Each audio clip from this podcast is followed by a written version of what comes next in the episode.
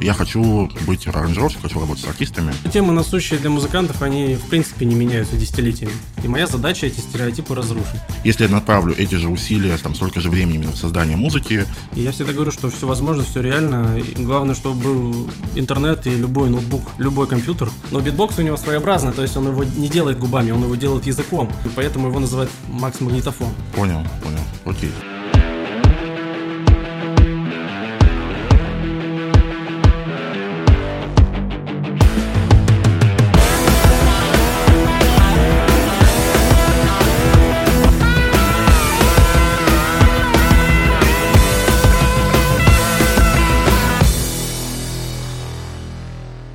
Гостях у нас Дима Гуменный, а, проект по студиям, наверняка вы знаете, смотрите. Дима помимо а, YouTube своей деятельности занимается еще сольным творчеством.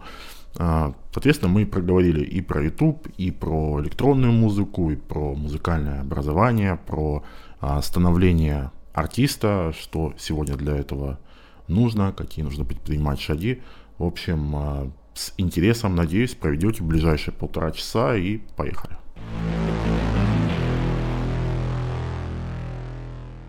Дим, привет. А, спасибо, что ты на все наши движухи подбиваешься. Постоянно тебе пишу и каждый раз утвердительно. Ты говоришь, конечно, давай. Всегда, пожалуйста. Всегда помогу в любых начинаниях и в новом вашем формате.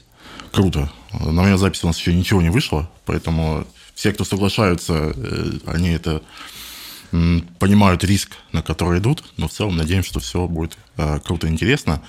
А, расскажи, чем сейчас занимаешься? Прежде всего, снимаю передачу по студиям. Э, буду ее продолжать снимать, даже несмотря на самые сложные времена. Мое детище.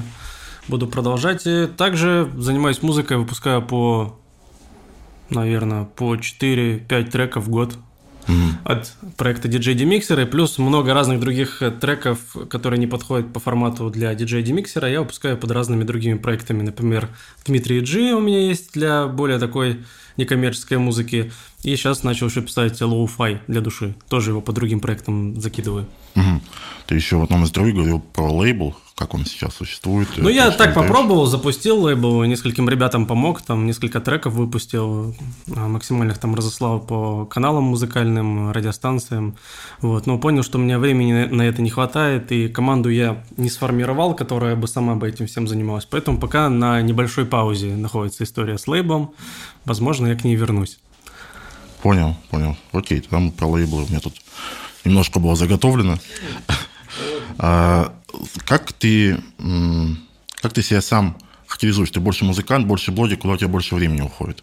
Ну, характеризую, наверное, больше как музыкант себя. Музыкант, который рассказывает про других музыкантов. То есть я занимаюсь своей деятельностью музыкантской и еще плюс освещаю других ребят, которые нуждаются в неком освещении. Плюс э, нахожу каких-то супер старых ребят или супер закрытых, чтобы как-то их осветить и показать их историю. Вот, поэтому больше музыкант, который рассказывает про других музыкантов. Как-то так. Mm. Ну, блог, э, все равно очевидно, что так, так или иначе дает какие-то ресурсы, оттуда ты там и аудитория, так понимаю, какие-то знакомства. А, такой у меня вопрос. Угу. А, наверняка, ну, мне так кажется, что, наверное, возникал у тебя в голове. А, скорее всего, YouTube требует много времени, то есть то по студиям, да, да, скорее всего, много. это энергозатратная штука.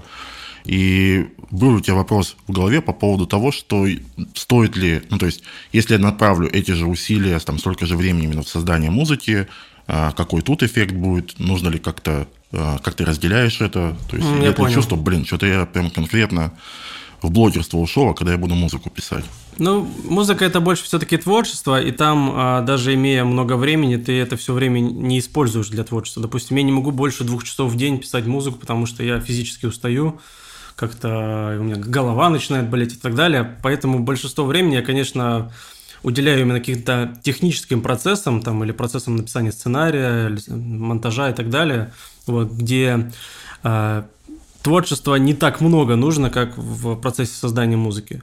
Поэтому, в принципе, мне хватает времени и на передачу, и на создание музыки. Угу. Как-то так. Угу. А вообще процесс э, музыкальный у тебя какая-то регулярная история? То есть, э, типа, вот ты сказал два часа, это, не знаю, э, два часа каждый день. Или, Не, может, не, даже два часа в одно и то же, в 12 сажусь до двух. Если вот бы меня- у меня был такой график э, по созданию музыки, я бы, наверное, очень быстро бы перегорел и перестал этим заниматься. То есть, когда это превращается в рутину или в какие-то рамки, то это максимально отталкивает. Поэтому я занимаюсь музыкой, когда есть настроение, когда я чем-то вдохновляюсь, послушаю, может, какие-то новинки на радио, например, и думаю, блин, я же могу так же чик-чик сажусь, есть настроение, есть понимание, для чего я могу сделать трек и куда он пойдет. Вот. Конечно, бывает наоборот, когда не понимаешь, какой трек сделать, для чего, куда он пойдет, что с ним потом делать, поэтому как-то заранее прикидываю, потом уже как-то вдохновляюсь и сажусь. Мгм. Ну, то есть, ты целом, так или иначе, как-то отдохнови- вдохновение, условно. Да, да, то есть если я раньше очень много зависал времени в ноутбуке и писал постоянно музыку, тогда мне компьютер был, а, как бы просто набирался опыта, музицировал, э, много треков ушло в стол, то сейчас я уже целенаправленно, если сажусь, то стараюсь сделать такой трек, который, у- который я буду понимать, куда он пойдет и для чего там. Например, если я понимаю, что у меня lo-fi, значит для, для этого нужно сделать новый проект с новым именем и туда пробовать загружать lo-fi, потому что под диджеем DIMIXER ом а, вот в разные стили, я думаю, что это было бы странно выпускать. Мгм. А вот этот момент, он э, творчество не убивает, по твоим ощущениям? Я могу сказать там про себя, то есть я тоже в целом и раньше, и сейчас иногда занимаюсь какими-то аранжировками, сейчас больше так для, для удовольствия, но бывает, ты себе ставишь цель, вот хочется вот типа такого сделать, и ты пытаешься нащупать именно вот такой там звук, такой-то найти конкретный, то есть ты настолько, бывает, сужаешь рамки, что потом это уже превращается скорее не в творчество, то есть ты прям и психологически бывает, я не знаю, может, у тебя такого нету, и психологически бывает, немножко убивает, и в итоге и конечный продукт сделать очень сложно. То есть ты ищешь, блин, что-то и Ты и про то. поиск звука или какого-то Ну, в подобного? том числе э, общего звучания песни. То есть ты, условно, если это просто творчество, то есть ты вот почувствовал так, вот нашел звучок, тебя вдохновил, ты оп-топ. А когда ты, бывает, конкретно ставишь себе, вот я хочу вот так вот, нет ли, э, не зажимает ли это? Не, я настолько себя не зажимаю. Я просто понимаю, а, для каких целей я пишу трек. Например, радийный или больше с упором на стриминг, или просто для души, чтобы там моя аудитория, которая меня слушает, послушала, а, порадовалась, и как бы мы пошли дальше. Вот, поэтому нету таких рамок, что в определенном звучании только вот так, только с таким звуком нет. То есть, если раньше еще я как-то заморачивался лет 5-10 назад, о том, что вот такой мне надо звук нарулить, и только с этим звуком я куда-то попаду. То сейчас я понимаю, что уже все звуки уже в принципе изучены, миллион синтезаторов, и, в принципе, в любых ваншотах можно найти нужный тебе звук, э, даже у который был в самых популярных треках, и его даже не надо сейчас накручивать. Поэтому с поиском звука как уже как бы это вот прошлый какой-то момент, вот, поэтому просто уже в целом понимание, для чего и куда я пишу треки. Вот так вот примерно мысль. Понял. У меня, помню, какое-то время это занимало... а, То есть, условно, если раньше там трек за там, 2-3 часа, в начале, я помню, студенческих лет какие-то мог, потом как будто требования ужесточаешь, думаешь, блин, я уже не хочу просто, я хочу... А Потом слышишь какого-нибудь Тимбаленда, вот именно такой вот тик, как у него. думаешь. И я вот сидел, было, помню, неделю там, и вот пытался... Вот именно этот звук, он все равно не получался, то есть там, видимо, это как-то все равно случайно как-то они так нарулили, и он как бы пошел. Но потом со временем все меньше и меньше времени э, будет э, необходимо для достижения звучания, которого ты хочешь добиться. То Ну есть да. это вот в начале, да, прям можно сидеть э, неделями, месяцами и пытаться понять вообще, как вот этот бас сделали. А сейчас ты просто примерно уже понимаешь, как действовать, и это все быстро, как, как правило, соединяется. Мгм. А вот за два часа, которые примерно, э, ну я понимаю, что это наверное, какое-то среднее время, Ну то да, есть это да. не то чтобы а, много успеваешь, то есть ты прям трек ты успеваешь сделать или сколько в среднем на написание одного? Ну, если lo-fi, то это вообще там, типа, на easy, там, за час сел, там, не знаю, даже несколько треков этих зарядил, лоу-фаевских. Если говорить о коммерческой музыке, то это очень долгий процесс, потому что здесь э, как бы есть момент творчества, есть э, момент э, анализа и вычислений, вот, поэтому ты как бы немножко попишешь, потом думаешь, зайдет, не зайдет, э, где-то нужно прибавить, где-то я тут переборщил, нужно упростить. И как бы в коммерческой музыке очень э, сложно выверить простой трек, чтобы он максимально легко слушался, чтобы он не напрягал, э, чтобы большое количество людей его поняли. Поэтому здесь нужно очень, как бы казалось бы, много уместить в него и как бы инструментально очень мало, чтобы он был не, не тяжеленьким. Поэтому здесь порой больше времени на такие обдумывания уходит. Поэтому я могу пописать, оставить этот, э, допустим, эту зарисовку, этот трек и вернуться там через несколько месяцев, когда у меня появятся новые идеи, у меня появится понимание, как я его могу закончить. И так очень часто бывает. То есть я даже сейчас, многие демки, которые я начал писать там год, два, три, четыре, пять назад, я к ним возвращаюсь и доделываю. Потому что понима... появляется понимание, что с ними можно сделать, и появляется понимание, что сейчас такой стиль котором можно его сделать, будет максимально актуален, чем ранее, например. Угу. А ты как-то их типа в голове делаешь, у тебя есть какой-то процесс, не знаю, ревью, ты открываешь или вот вечерком Не, у меня максимальный бардак в проектах. То есть у меня они там называются там, как я там на клавиатуре набью по-русски, вот потом максимально их не могу найти сам. Но я сколько не пытался сделать э, какой-то правильный каталог, все равно я потом сбиваюсь и начинаю их так рандомно Я писать. просто помню, тоже бывает демки, демки, демки, но я вот не к ним потом Ну какие-то ключевые, я знаю, что они есть, просто потом их очень долго ищу, когда, когда я понимаю, что вот я готов ее доделать. Понял. Но если это коммерческий трек, то это в среднем сколько месяц может занимать там вот таких вот Ну, наверное, месяца два, наверное месяца ага. два, если прям я активно буду им заниматься. То, что ты да, говоришь. да, да. Ага. Ну, кстати, да, это тоже одна, одна из задач показать людям, что бывает по-всякому, и так нормально, и так нормально. Потому что у нас до этого был Рома Бессельный, он говорит, ну вот больше трех в день, конечно, бывает, ну сложно мне написать. Я думаю, ну понятно. Ну, то есть это в целом понятно, что, а, наверное, человек, когда пишет на заказ, наверное, обязательно требование. То есть сложно, наверное, будет писать, если ты пишешь два месяца трек, на заказ работать. Вот я помню, также у меня очень много занимало времени. Ну да, да. Ну я думаю, что, конечно, Рома Бестселлер, у него там фонтан творчества, там, я думаю, что он просто не успевает даже это все на бумагу перенести или там на, в формат. Вот, у меня немножко поменьше этого фонтана, и я как-то просто стараюсь понимать, когда он начинается, и присаживаться за компьютер. Давай про студию немножко перейдем, поговорим. Угу ты уже, я не знаю, сколько выпусков, я не нашел счета, ну, типа, уже 50, Ну, больше 50, да, 50. больших, да. Просто плюс еще много маленьких там, я уже сбился сам со счета. Угу. А, есть ли какое-то наблюдение по ребятам? То есть, в принципе, так или иначе, ты приходишь к людям, которые в какой-то степени успешны в том, что они делают. То есть, скорее всего, те, кто не успешны, они у тебя не появляются. Логично, а, да. Э, какие-то общие черты есть наблюдения? Что их объединяет? Ну, какая-то маленькая магия в каждом из героев, она, конечно же, содержится. Без этого никак. То есть, да, они все трудоголики, а все, безумные. Все, все, все ли? Или... Все. Вот. Но еще плюс частичка магии в них э, содержится. То есть, Магия, так, талант. Талант, да. Талант. Потому что без этого, сколько бы человек ни трудился, э, не, не каждому дано прийти к большим результатам. Угу. Угу. Только если прям вообще, я не знаю, очень-очень много времени этому уделять. Угу. Я думаю, что исключения есть. Но в консерватории э, у них практически такого нет. Я недавно общался с ректором в консерватории. Я говорю, вот а бывало, бывало у вас такое, что вот, вот прям парень вообще в музыке никак, ну вообще медведь на ухо наступил, а, и он там своими стараниями пришел к успеху. Мне сказали, что такого у них ни разу не было. Типа только вот только тот, тот кто изначально был талантливый, пришли к успеху.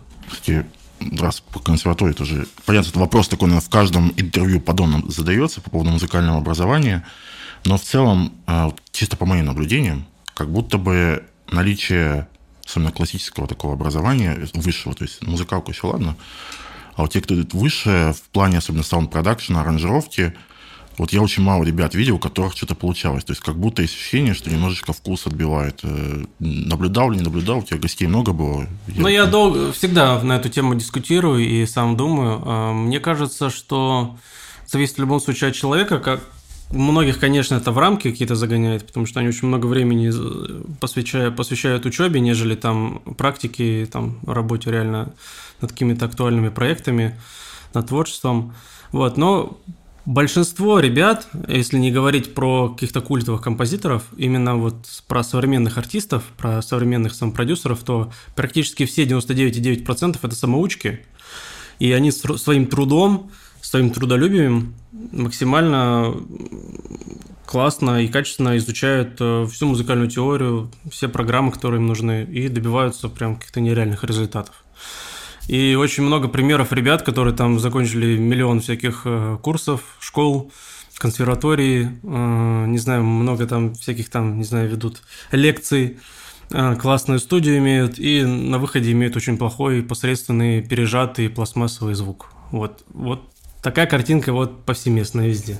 Ну, то есть, в целом, мою вот эту идею можешь более-менее под подтвердить. Идея да, в том, всего... что без музыкального образования или то, что музыкальное образование как-то губит? Как будто, ну, вот вторую часть, да. Нет, я думаю, что э, связи нет, э, вот нет связи, связи в том, что вот человек закончил консерваторию там или полное высшее музыкальное образование, значит, что-то у него не так будет со звуком. Нет, проблема не в этом, а в том, что многие люди боятся начинать на раннем этапе заниматься музыкой, практиковаться и уже делать дела, и многие там начинают просто изучать, все записывать, и, как, и поэтому они как бы вот э, скилл свой не набирают. То есть в этом в основном проблема.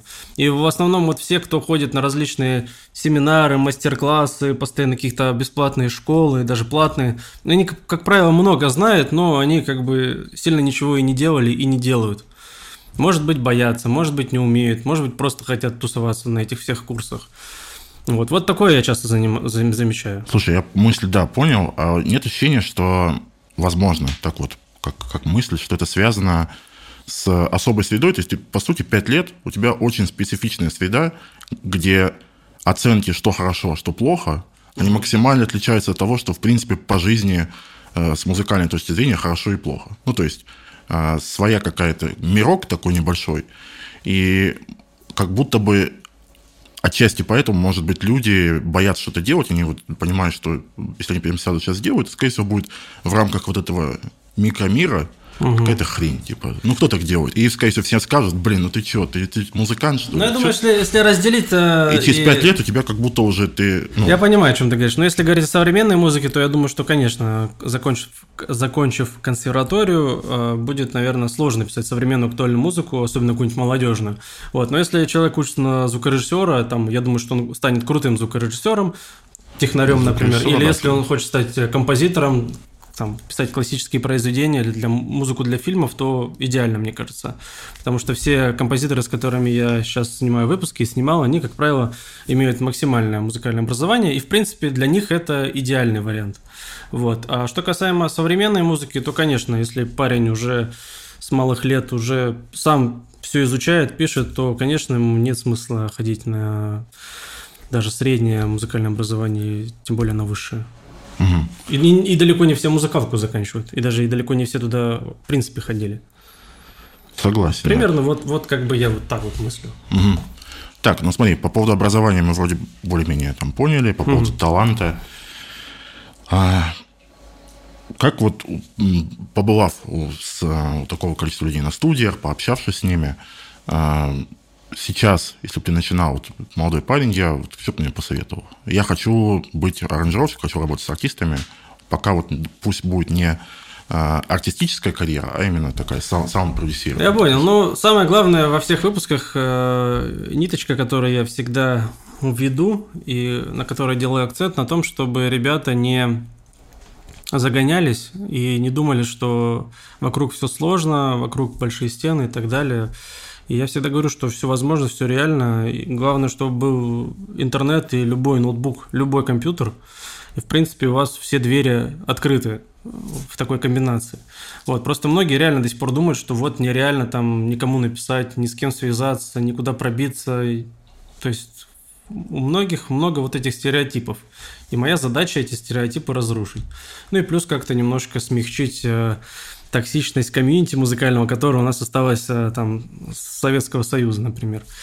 Вот, поэтому самое главное верить в свое творчество, а как бы не слушать каких-то завистников и делать музыку и пытаться ее донести до слушателя, либо до артиста, с которым музыкант хочет работать. Угу. Слушай, хотел бы тогда такой момент. Мы, мы, ты сам сказал про талант, э, что все-таки всех этих ребят объединяет его наличие, угу. но наверняка ты сам сталкивался, и вокруг это очевидно есть. Ты же сам не знаешь до какого-то момента, есть у тебя талант или нет. И ты, скорее всего, в этом сомневаешься. И а, какое-то количество ребят наверняка сливается по этой причине. Ну, то есть они, может быть, он у них и присутствует, но вот они в постоянных сомнениях, вообще сталкиваешься ты сам с таким или нет, что вот угу. сидишь, блин, я вот ничего. Или у тебя всегда ты был уверен, что вот все четко, все хорошо. Нет, нет, уверенности такой не было. А, Наверное, просто с годами я понял, что стало получаться лучше. Вот, и как-то это меня мотивировало. Я просто думаю, что у кого-то кому-то, чтобы достичь нужного результата, потребуется, там, не знаю, очень мало времени, там полгода, год, а кому-то и 10-20 лет не хватит. И кто-то только через 30 э, придет к нужному звучанию, к нужному пониманию, как себя вести, там, я не знаю, в музыкальной сфере, какую музыку писать и как достигнуть нужного звучания. То есть здесь, наверное, комбинация неких э, моментов, то есть, э, да, творчество, да, вернее, талант. От таланта зависит, сколько времени потребуется для достижения нужного результата.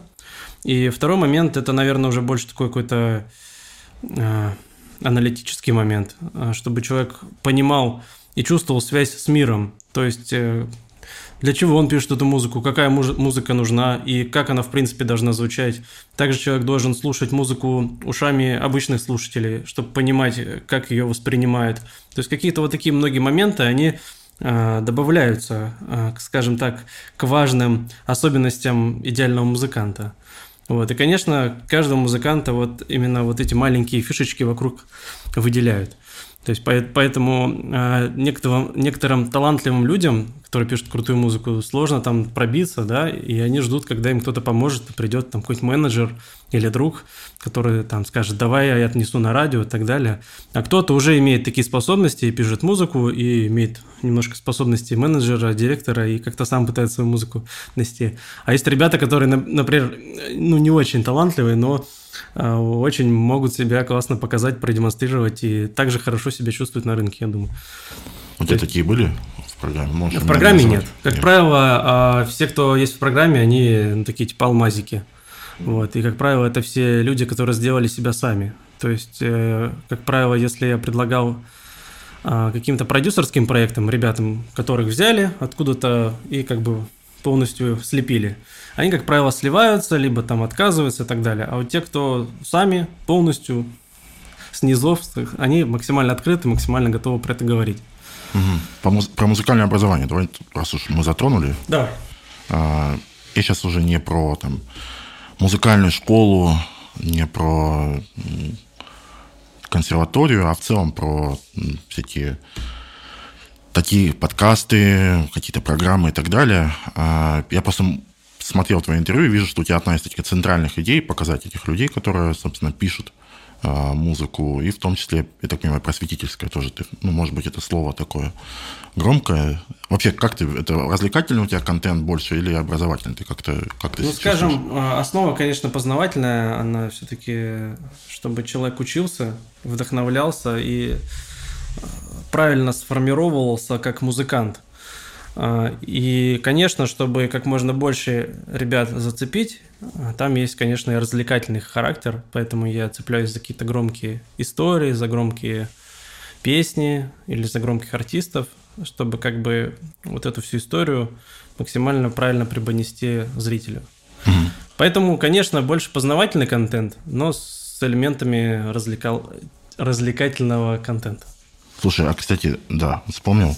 А, у тебя есть такие прям максимально не хайповые темы. Я вот нашел у тебя видосы, почему а, Альянс на заре, такая уже вроде старенькая песня. Ну да, да. Ну, а, какие-то песни я понимаю, что мне все-таки нужно. Путино. Это вот про, про обучение, про просвещение, так ты, или это просто интересно тебе, тебе? Ну, я просто понимаю, что многие культовые люди, они все-таки с нами не на всю жизнь все-таки ограниченный срок у нас жизни. Я понимаю, что многих ключевых музыкантов и артистов нужно успеть, самое главное, успеть э, все-таки как-то сохранить хотя бы в рамках выпуска. Плюс э, песня на заре, она все-таки культовая, и как раз э, в те годы, когда я снимал этот фильм, это было года три, да, даже три назад, да более-менее как-то песня была на слуху, и многие молодые ребята ее знали, и я понял, что я смогу им эту историю как бы правильно преподнести, чтобы они все-таки ее посмотрели. И как бы я понял, что как бы это типа моя такая все-таки а, ну, что я обязан это сделать. То есть э, я чувствовал потребность в этом, и я сразу же начал как бы со всеми связываться и договариваться о, съемках. И у меня получилось всех участников этой песни найти и показать. Даже звукорежиссера, который записывал этот э, трек «Влюблено» там в подвале ДК. Вот. И, конечно, это удивительная история. Самое главное, что я успел это сделать, к сожалению, некоторые, наверное, не знают, но автора песни на заре уже нет с нами, но зато он есть с нами теперь не только в песне, но и, скажем так, на пленке в виде интервью. То есть он там много полезного рассказал. Mm. Кстати, про это я даже не подумал, что может быть такая задача как назвать, архив. Ну, летопись небольшая, летопись. да. То Прикольно. есть, поэтому я стараюсь совмещать как какие-то актуальные истории, так и более такие уже возрастные, культовые, угу. чтобы не только развлекаловка была там, как все там говорят, Моргенштерн, биты и так далее. Нет, ну, как бы это есть, это часть нашей музыкальной культуры, это как бы не вырежешь, и в любом случае многие это смотрят, слушают, интересуются, и я как э, такой некий проводник в музыкальный мир все равно уважаю все эти стили, и анализирую, и думаю, почему они популярны и так далее, и стараюсь также людям это доносить. И плюс я стараюсь все равно подмешивать э, какой-то более возрастной, интересный контент, чтобы и те, кто когда-то пришли на LG, Моргенштерна и так далее, они а, тоже просвещались и смотрели такие истории, как э, звукорежиссер группы кино или песня на заре. Да, я удивился, а, увидев на видео битбоксе Modern Talking, он 900 чем-то тысяч. Да, там уже а полтора миллиона, интервью. Интервью, да, уже там под чем-то миллиона.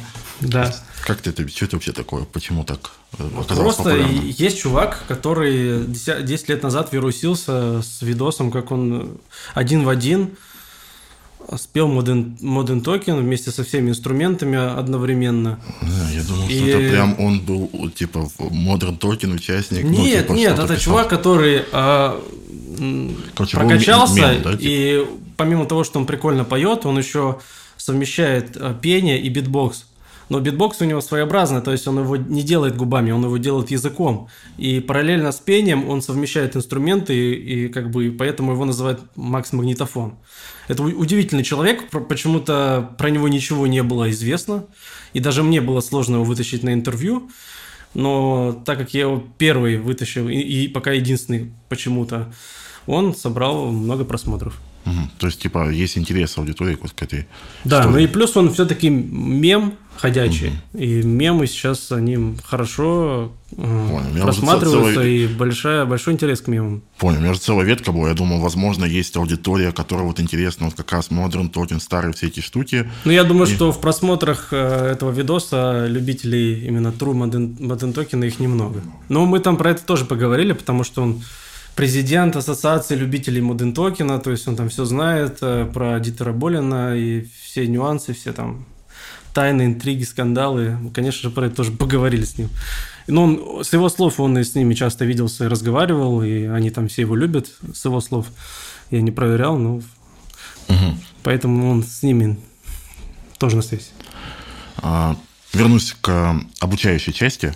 А, как оцениваешь сейчас а, то, что происходит с точки зрения образования шоу-бизнесового, нравится тебе, не нравится, что происходит, объясню свою какую-то. А Есть что ощущение, за образование что каждый шоу, раз... шоу-бизнесовое? Ну, вот, а, в каком виде?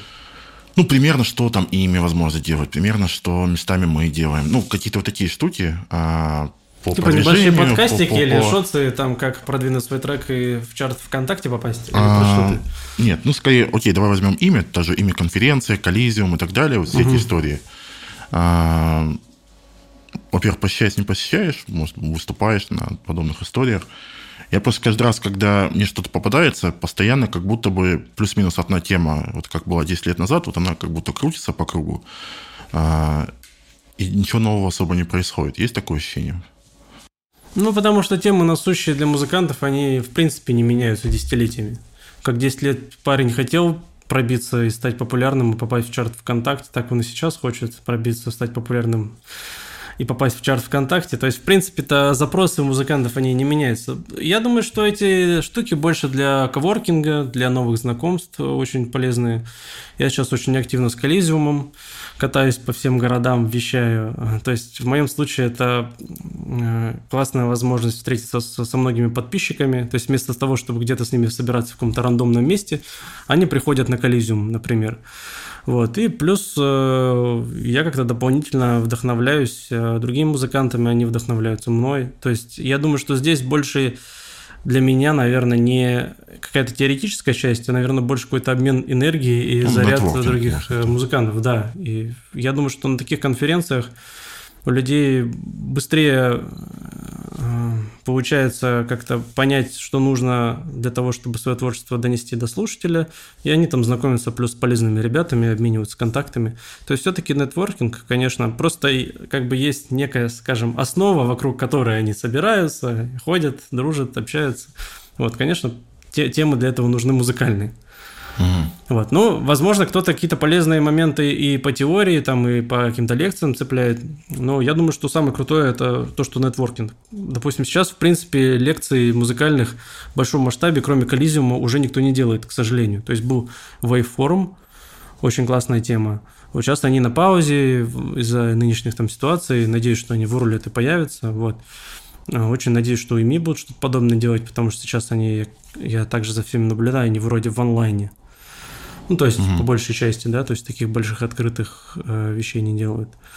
Вот, поэтому, конечно, нетворкинг, он очень сильно пушит контакты, возможности музыкантов, поэтому э, чтобы там стать крутым музыкантом, обязательно ли их посещать, э, не уверен, но чтобы как-то лучше себя чувствовать в музыкальном мире, э, прокачать свои скиллы в общении с людьми, набраться неожиданными знакомствами, то, конечно, такие конференции, они очень полезны. Угу. Кстати, э, еще момент, по который сейчас подумал, э, столкнулся с этим только в музыкальном бизнесе, я, в принципе, занимался разными вещами в своей жизни, э, связанные с некой закрытостью. То есть люди не особо хотят а, и артисты не особо хотят, чтобы рассказывали, особенно мы с этим сталкиваемся, те, кто занимается продвижением, вот артисты это прям очень не любят, и мне кажется, это еще одна причина. А что почему, они не почему? любят? Ну, чтобы кто-то говорил, что какие-то деньги куда-то вкладываются, А-а-а. чтобы показывал кто-то цифры, то есть это в целом а, то есть я сначала с этим активно боролся, и прям мне было непонятно, почему. То есть в любой сфере это типа как будто бы ну, в классическом бизнесе нормальная история. А тут э, нельзя. То есть ну, даже просто там где-то на сайте разместите, то это прям целое-целое дело. Ну, я думаю, что это специфика нашего российского менталитета. Меньше говоришь о цифрах, меньше о деньгах, а крепче спишь. Все-таки, наверное, все то, боятся. То, то, о чем ты говорил, некая такая, не знаю, можно назвать токсичностью конкретно в этом Не-не-не, это не токсичность, это наоборот, э, лишний раз перестрах... перестраховываются. Деньги любят ребята. тишину. Типа. Ну, типа того, да. А, поэтому, да. Угу. Но со временем а, сейчас как бы тенденция потихонечку меняется. То есть все больше люди открываются. То есть если, допустим, лет 10-20 назад на примере музыкантов, а, я могу сказать, что раньше не было принято выдавать свои фишечки, показывать музыкальные проекты и так далее. То есть все максимально вели закрытый образ жизни, и чтобы узнать там, как он накрутил этот звук, ну, если ты человека не знал, то это было практически нереально. Сейчас, ну, благодаря части моей программе, как бы это становится более-менее, а, как бы ситуация меняется, и музыканты готовы делиться своим опытом, показывать свои музыкальные проекты, все пресеты, синтезаторы и так далее.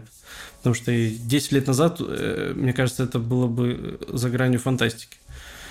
Согласен, да. Ну, кстати, по продвижению тоже молодые ребята гораздо проще, они спокойнее с этим э, делятся какими-то вещами.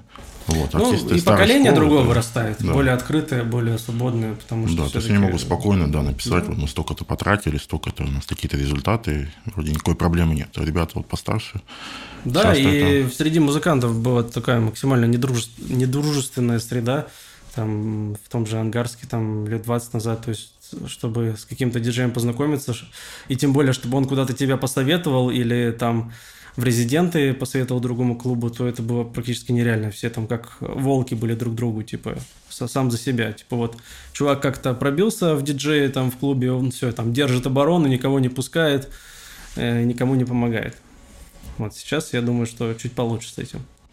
А как в Ангарске сейчас, не знаешь? Ну, там, в принципе, уже клубов нет. То есть в регионах очень мало ночных клубов осталось. Остались только какие-то кафешки, бары, где играет попса, какие-то лайвы, там, караоке и так далее. Единственный момент исключения в улан есть большие клубы. Вот я недавно там выступал, называется Z Club. Называется Z Club. Просто они раньше зима назывались, у них вот поэтому Z. Вот. И он реально большой. И просто я как будто вернулся на 10-15 лет назад.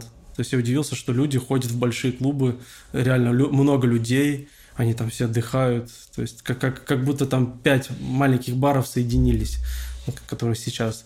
Кстати, интересный вопрос, а почему, как ты думаешь, вот клубная вот эта история, клубная культура такое не лучшее время переживает, так понимаю, отмирает? Ну, я просто смотрю на молодежь, которая вырастает, она более закрытая, и она не интересуется большими какими-то мероприятиями. Ну, максимум им интересны фестивали, но ночные клубы им не интересны. То есть им лучше посидеть дома, или максимум в кальянной, или в каком-то маленьком клубе. А для стариков, там, старперов есть караоке, например, они туда тоже с удовольствием ходят. В принципе, вот... То есть, типа, нет, нет аудитории сейчас на, на Я клубы? думаю, что да, да. Я думаю, что молодежь максимум можно на фестиваль какой-то загнать, они там будут радоваться, а в ночной клуб они вряд ли пойдут. Я тоже любопытно. Вроде бы в целом, с какой целью, я помню, мы ходили в ночные клубы, э, выпить, потанцевать, с кем-то познакомиться. Как будто бы эти потребности, они вряд ли у людей изменились. Но познакомиться они могут в интернете сейчас, Ага. выпить они могут дома, вот. Ну, типа, Собственно, вот они все так получается, как будто технически можно сказать, что Тиндер и всякие подобные убили ночные клубы. Откуда? Ну да, люди более закрыты, им сложнее взаимодействовать с людьми, там подойти кому-то познакомиться. То есть немножко времена другие. Мгм. Вот, поэтому легче человеку познакомиться в интернете и посидеть дома, либо в маленькой кафешке, в баре. Что по поводу диджейства, как оно сейчас себя чувствует? Э, Я помню про Мадиджи, все эти истории. В промодиджи, кстати, я очень сильно верю. Надеюсь, что они обновятся и снова захватят рынок музыкантов, потому что это максимально удобная платформа. Очень удобная. Вот. А что касаемо диджеев, то ситуация следующая. Либо нужно понять, что вам нравится, и у вас есть, скажем так, две дороги. Либо либо вы становитесь мышап-диджеем, который играет в перемешку попсу, хип-хоп, э, электронную музыку, то есть вот максимальная солянка для а, региональных ночных клубов и московских то- тоже. То есть это просто там ноутбук, э, флешка, не знаю, там контроллер и все, мышап треки. И как бы можно резидентом играть, или может там за небольшие деньги там гастролировать по России, и, выпуская ремиксы и играя мышапом. Очень много разных треков в течение там двух часов, например. А, Второй вариант это писать true электронную музыку, выбрать там нужный стиль, там бейс хаус или там, не знаю, просто техно какое-то, и прокачивать себя как артиста такого серьезного, на такой серьезной музыке.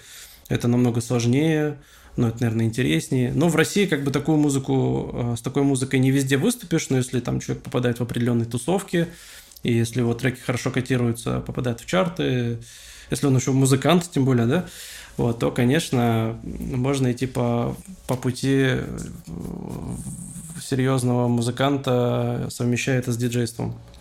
Мгм.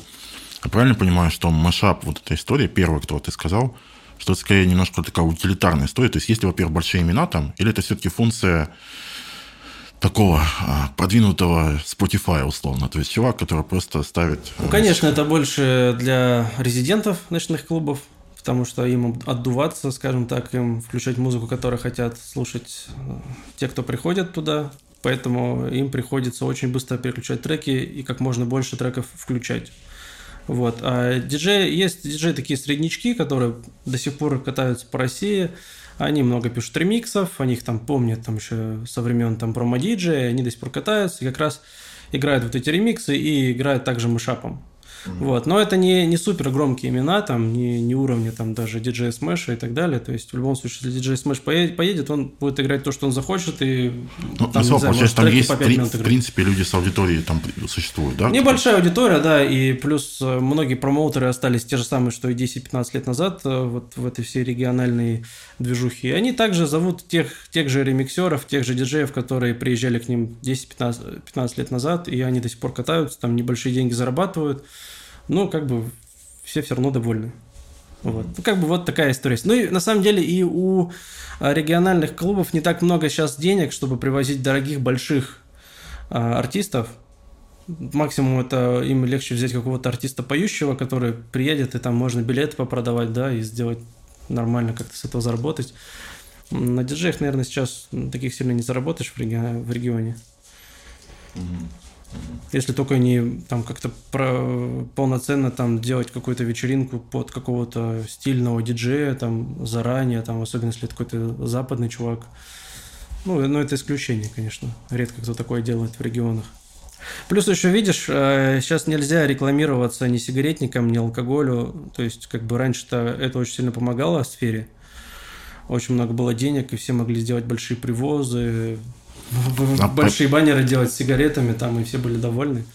По Поясни немножко, то есть мероприятие и на баннере, на афише там сигареты, да? И... Да, да, я даже помню, когда жил в Новосибирске, очень часто были такие мероприятия, а, просто арендовался большой клуб, и привозились сразу а, разные крутые ребята, и российские, и заграничные. Помню, там был диджей Smash, другие популярные ребята с Запада привозили крутых чуваков, и это они все были одновременно, скажем так, в клубе. И ты бесплатно туда приходил, просто там ходили девочки, там рассказывали про сигареты, или, может, что-то в подарок давали, какие-то даже подарки, там какой-то мерч там от сигарет. Вот, и все это как-то называлось, там, такая-то вечеринка, и там подпись, там, например, бренд сигаретный, например.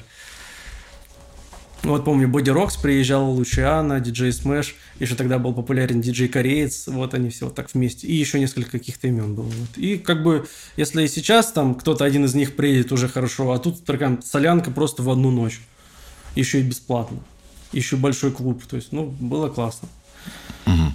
Все любопытно, как все связано, то есть, казалось бы, сложно представить, что запрет реклама сигарет на билбордах в итоге отразится на Ну, я не знаю, из... А, именно про билборды ли речь, но им, по-моему, мероприятие нельзя как-то mm. спонсировать или как-то быть Понял. связанным с мероприятием. Понял, что в итоге повлияет на индустрию музыкальную, сказалось Ну, отчасти да. Угу. А подскажи, вот вторая категория э, диджеев, те, которые выбрали какой-то свой жанр, серьезные диджеи, да, а, там вообще сейчас в России деньги есть, то есть можно с этого жить, или это скорее как хобби у людей? Ну, я думаю, что деньги есть на гастролях, если вы очень хорошо прокачаетесь. Ну вот пример яркий Гумгам, это слайдер и магнит, которые сделали свой еще такой более серьезный проект, там с melodic techno, с техномузыкой. А, вот. И они как-то очень хорошо себя заявили во всех вот этих модных тусовках, и они катаются не только в России, но и по заграницам за очень хороший прайс и зарабатывают. И то есть они уже свой проект коммерческий слайдер и магнит как бы уже на задний план убрали и больше, я думаю, занимаются именно гумгам и как бы хорошо себя чувствуют. Это вот яркий пример того, как можно писать такую интеллектуальную музыку, скажем, и чувствовать себя хорошо. Но именно насчет роялти я не думаю, что на такой музыке можно прям очень хорошо зарабатывать и больше ничего не делать. Конечно, все равно основные деньги, они с гастролей а, таким музыкантам приходят. Правильно понимаю, это связано с тем, что эта музыка больше, как сказать, для выступлений, ну, для Ну, конечно, для клубов, ее не да. все слушают там, в наушниках, например, да. да. Конечно, есть такие ребята, но большинство слушают музыку немножко другого формата, которая больше э, к стримингу подходит. Mm-hmm. Или там, к радио, например. Вот, конечно, на танцполах. Ну и даже по шазамам можно понять, или по рейтингам, какая музыка все-таки сейчас больше продается и больше слушается. Угу. Ты сказал, что они выступают на Западе, а, как будто бы общаясь с электронными музыкантами, у всех рано или поздно, обычно рано, такая мысль приходит, и как будто очевидно, что рынок российский электронный не такой большой. Во-первых, была ли у тебя такая мысль? есть большой ли российский рынок? Нет, э, на Запад что-то делать. Ну, именно, я думаю, что э, если человек просто вот закрывается от э, русскоязычного сегмента и пишет на Запад, то это, наверное, не самый лучший вариант. Я думаю, что лучше писать музыку как бы сразу на общую массу и на Россию, и с задумками на Запад. Язык вокала. Да, потому что, как правило, те, кто полностью перекрывает все свое прошлое и начинает писать там только на заграницу, или там переезжают, например, в Америку и пишут а, музло там на английском языке, как правило, у них почти всегда ничего не получается. Вот. А лучше это все как бы постепенно делать. И даже есть пример того, что русскоязычная музыка неожиданно становится популярной на, на Западе. Там те же белорусы, которые написали «Молчат дома», например, ребята, да, сделали трек и очень хорошо стали популяризироваться в Бразилии даже там и так далее. Вот, но, конечно, а, если бы музыка была бы еще и на английском языке и была бы вирусная, то, конечно, она бы еще бы дальше пошла. Поэтому можно пробовать, но полностью отрекаться от своего там музыкального прошлого или там всех своих фанатов из России, я думаю, не стоит. У тебя есть амбиции вот в ту сторону двигаться? Uh, ну, я, знаешь, как я пишу музыку и понимаю, что, возможно, uh, этот трек uh, найдет слушателей там в ближайшей Европе, например. Вот. Но я понимаю, что, допустим, там в Америке этот стиль, допустим, будет, э, наверное, непонятен музыкантам. То есть я, в принципе, понимаю, в каких странах трек может зайти, а в каких нет. То есть я там не мыслю какими-то ожиданиями, что вот, трек выйдет, он станет популярным в мире – все будут слушать. Я просто понимаю, что такой стиль, вот, допустим, в Бразилии, да, его слушают, например, там, то, что я сейчас пишу. А вот, например, в Германии или в Америке нет, такой не слушают. Потому что, ну, как бы там больше упор на хип-хоп, например. И либо, либо мне надо делать какую-то комбинацию с хип-хоп историей, как Иманбек, например, чтобы с танцевальной музыкой пробиться. Просто я трезво оцениваю свою музыку и понимаю, где она пойдет, где она не пойдет. Вот. А для всего некоммерческого, говорю, у меня есть проект Дмитрий Джи, где выходит и melodic techno, и progressive, и транс. И, конечно, там такая музыка может зайти э, в заграничных заведениях, но это не будет а, супер популярной музыкой, потому что она изначально сделана без упора на коммерцию. То есть она не, не выверена, как я выверяю все свои радийные треки. Как думаю, сейчас вообще можно будет ездить на гастроли туда? Как? Ну, это понятно, такой философский знаю, вопрос. Но мне кажется, Пока. только те, кто максимально хорошо интегрированы в заграничную среду. А так, наверное, нет. Еще подскажи а, по поводу лейблов, а, конкретно электронной музыки. Я знаю, что очень любят ребята. Это как будто обязательная какая-то часть выпустится на каком-то классном западном лейбле. То есть да, раньше поп, была Армада. В поп-рэп музыке вроде там немножко другая история, там какая-то. Да.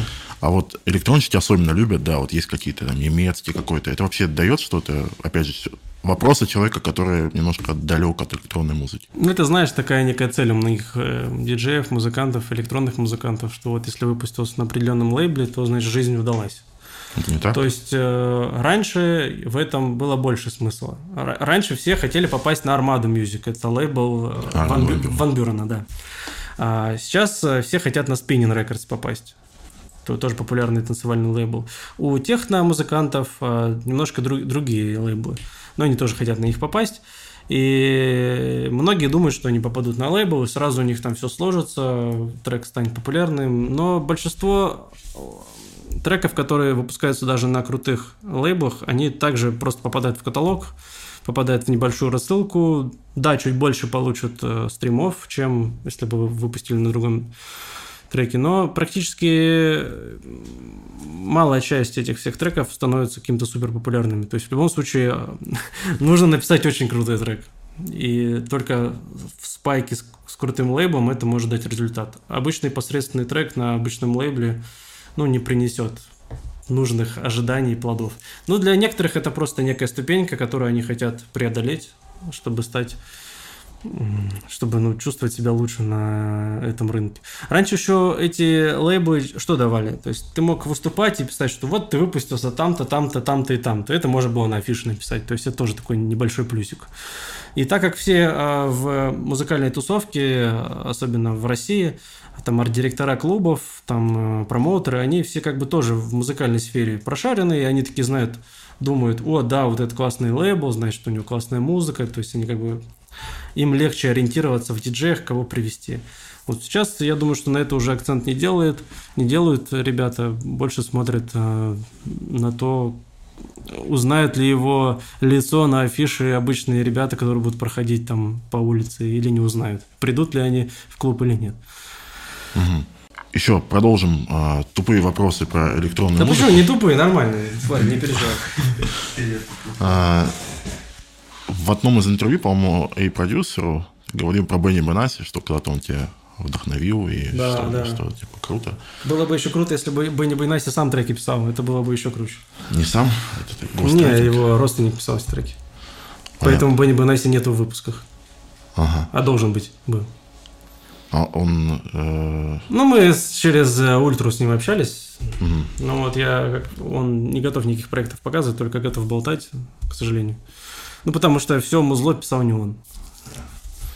А, вопрос немножко по другой, хотя про это тоже интересно поговорить будет. А, у меня, как человека, опять же, далекого от электронной музыки, есть ощущение, что вот за все эти годы как будто бы не так много что происходит. То есть вот мы поняли по поводу коммерческой части, что клубы закрывают, что в целом как будто бы лучшее время электронной музыки с точки зрения коммерции как будто прошло где-то.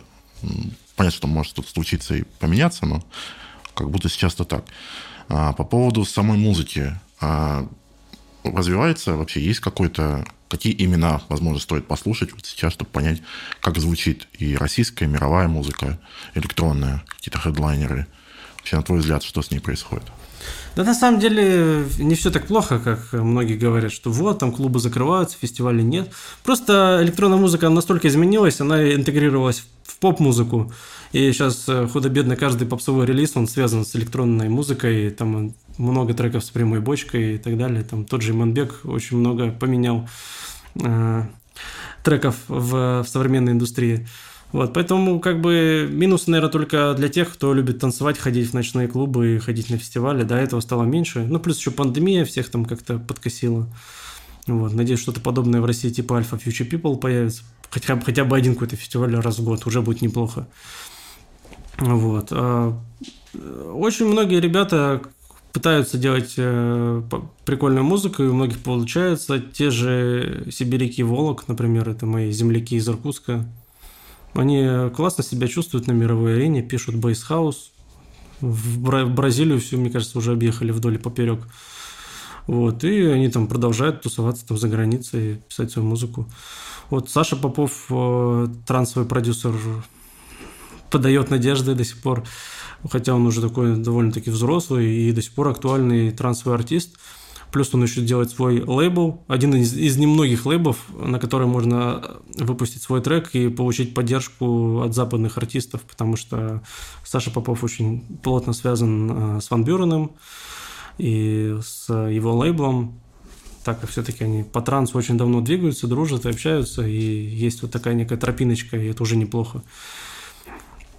Поэтому не все так плохо, и наши ребята также пытаются продвигаться на западной сцене.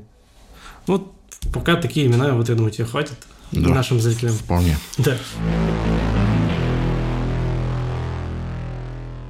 У меня есть э, кейс знакомая, Аня Бастон, ты у нее когда-то был. Два, да. Вот, я знаю, что от нее, что много чего у нее поменялось в момент после выхода.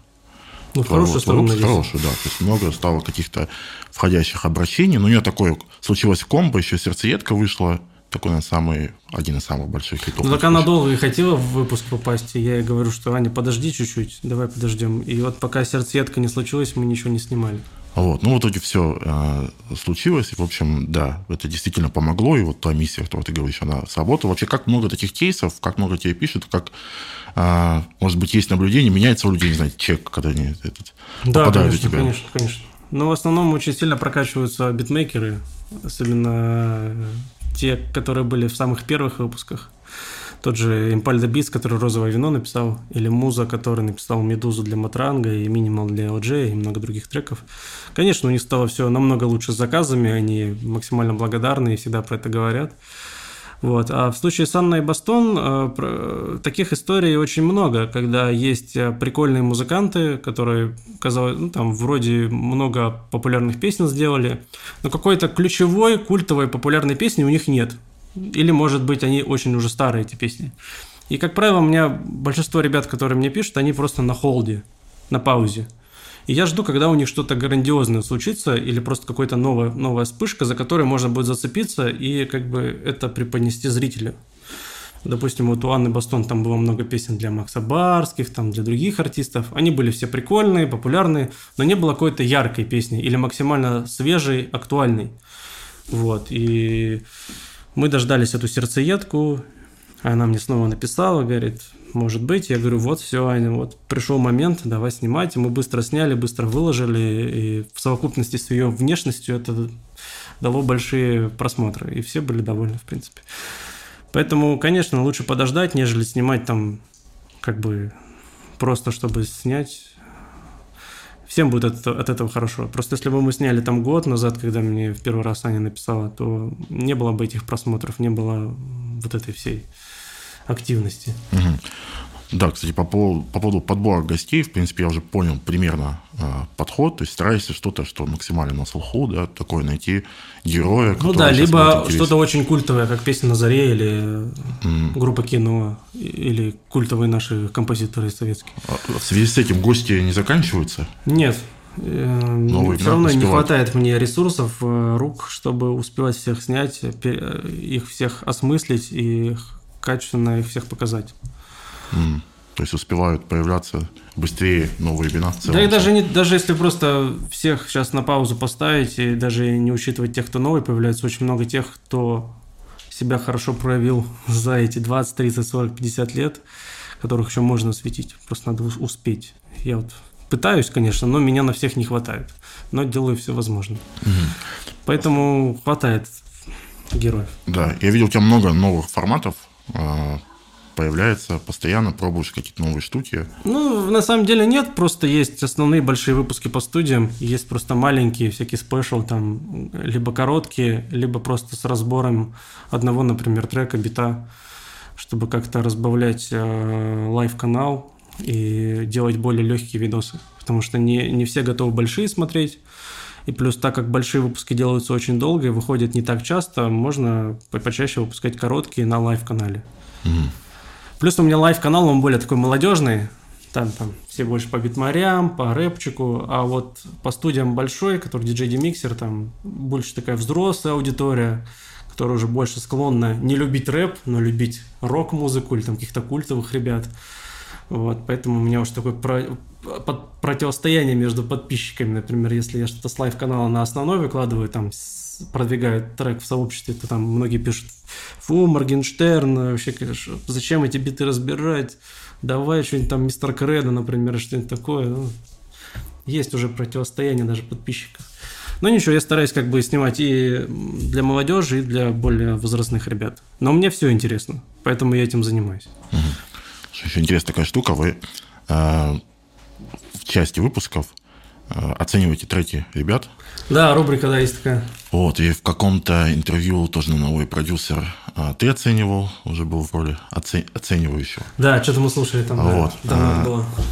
Скажи, у тебя в жизни было, когда ты, когда твой трек так оценили, что потом ты ходил прям, не знаю, неделю грустил по этому поводу? Или ты так вообще как к критике относишься? Да мне кажется, я грустил все свои первые годы, когда начинал писать музыку, потому что говорю, что среда была максимально недоброжелательна к музыкантам.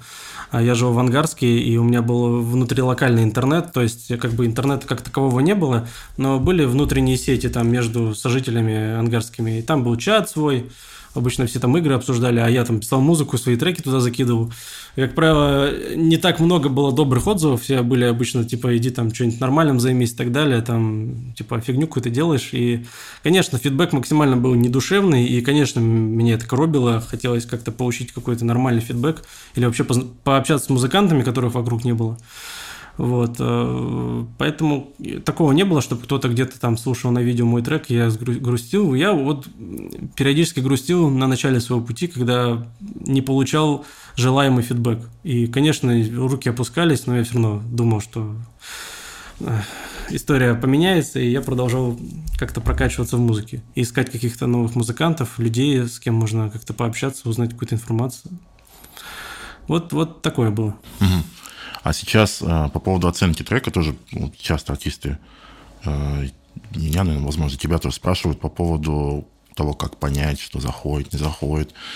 как вообще оценить до выхода? Вот у тебя есть какая-то фокус-группа, кого ты спрашиваешь? Да, на самом деле все очень просто. Тут э, первое надо понять, для чего делается трек, куда он, куда вы целитесь на радио или просто там для своей аудитории, или просто непонятно для чего. И когда вы знаете, куда ваш трек пойдет, то вам легче понять, что что нужно для этого трека, на что равняться и так далее. Ну, фокус-группа, конечно же, нужна, особенно для на начале своего пути. Вот вы пишете музыку, например, ребята пишут музыку, и первым делом лучше показывайте свою музыку не каким-то коллегам, левым музыкантам, а своим друзьям, близким, знакомым, бабушкам, дедушкам, потому что как раз в основном же такие люди обычные слушают музыку, не прошаренные. Прошаренные люди, наоборот, могут немножко не в ту сторону повернуть, потому что многие музыканты, вернее, почти все музыканты имеют какое-то свое вот, мышление, свое понимание о звуке, и, как правило, оно у всех разное.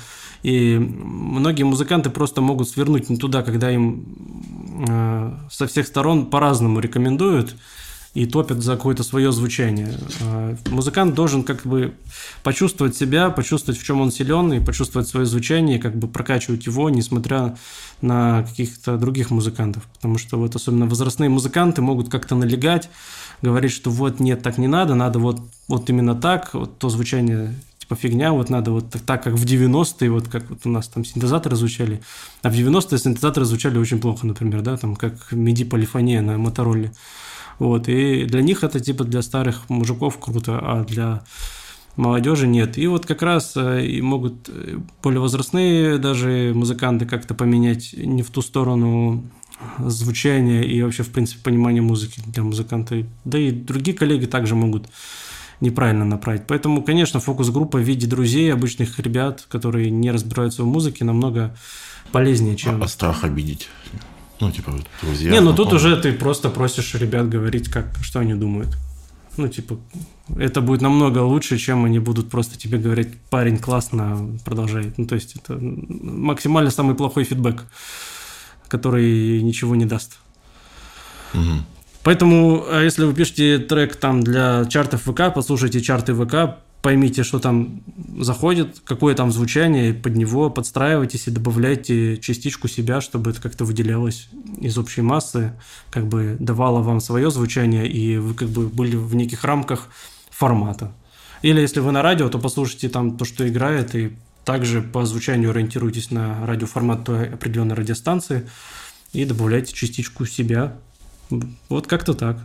Тут не так все сложно. Просто многие думают, что вот трек, он должен быть везде хорошо по всем параметрам. Такого не бывает. Он должен для чего-то определенного быть хорош.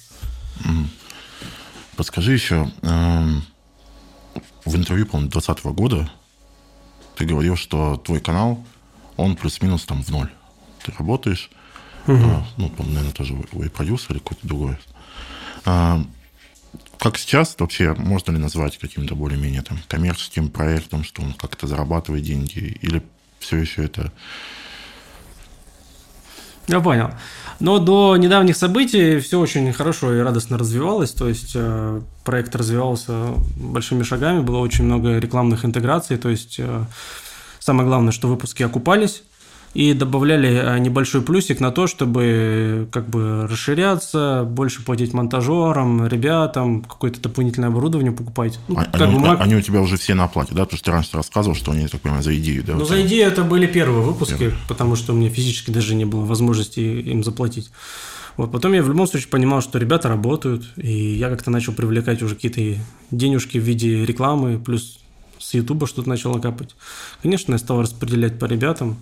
Вот. Но это не, по студиям это не история для заработка, что там бизнес, там зарабатывать на этом деньги. Нет, в лучшем случае это небольшой плюсик имеет, то есть отбивает затраты на все съемки, все затраты на всех ребят и так далее, и добавляет плюсик, чтобы либо больше ребят нанять, либо купить какое-то оборудование, либо, может, где-то рекламу заказать. То есть вот, вот в рамках вот этого, не больше.